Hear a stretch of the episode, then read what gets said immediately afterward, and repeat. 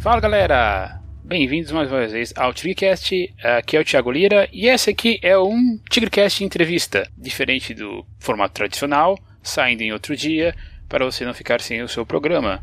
Eu tive a oportunidade de falar um pouquinho, bem pouco mesmo, com Laura Harrier e Tom Holland, que são os protagonistas do novo filme do Homem-Aranha, Homecoming, De Volta ao Lar, que estreia aqui em julho. E tive a oportunidade de conversar com os dois por muito pouco tempo, é verdade, vocês vão ver que esse é um programa bem curtinho, é quase um drops, onde eu pude falar com os dois. E eu já peço desculpas também pela captação, porque além de ter sido num lugar um tanto pouco propício para isso, o pessoal esqueceu completamente de desligar o som ambiente e isso prejudicou um pouco ali a captação do som da entrevista. A intenção era, claro, fazer isso em vídeo, mas eu tive alguns problemas com a captação dele e infelizmente vai ficar só no áudio. Portanto, o que eu perguntei para os dois nessas, nesse, nesse curto período de tempo foi em primeiro lugar, eu perguntei sobre a questão desse ser um filme bem jovem, de elenco, de diretor. O Tom Holland tem 21 anos, a Laura tem 27, o diretor tá com 36. Então eu acabei questionando os dois sobre se eles viam Homecoming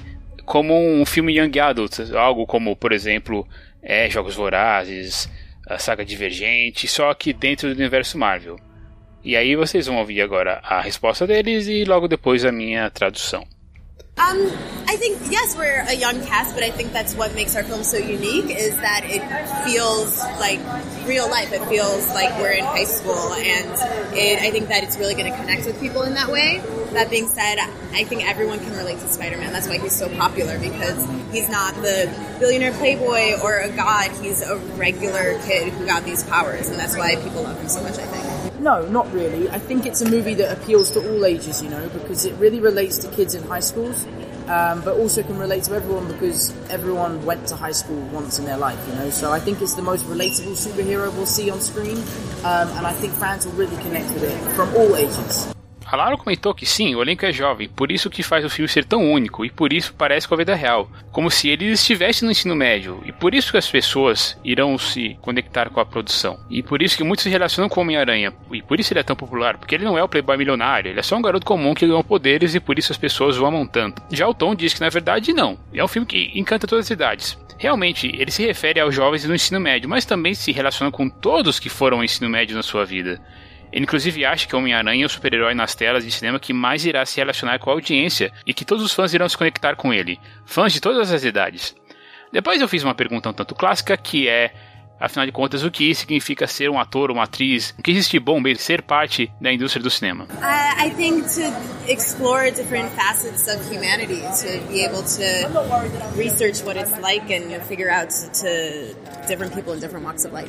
It comes with so many perks, man. Being here, promoting the movie, traveling the world, and getting to hang out with some really awesome people is it's been a really truly amazing time in my life, and uh, I'm so lucky that I'm here. Ok, thank Thanks, you buddy. again. Appreciate it. Ok, see you next time. Para a Laura, ela falou que é explorar as diferentes facetas da humanidade, ter a possibilidade de pesquisar, descobrir diferentes pessoas, diferentes estilos de vida.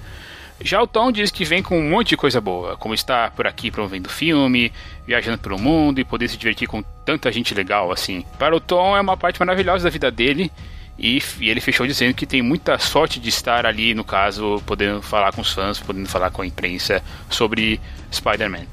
Então, gente, é isso aí, bem curto, como vocês podem ver, é o que não é o que eu posso entregar para vocês no momento. Mas se você gostou, dá um comentário aí. Eu espero que a próxima entrevista eh, seja feita com vídeo. Estou torcendo para que essa que ela já aconteça na próxima semana. E é isso, gente. Muito obrigado aí por vocês terem me ouvido e na semana que vem voltamos com o podcast normal, certo? Falou, até semana, tchau.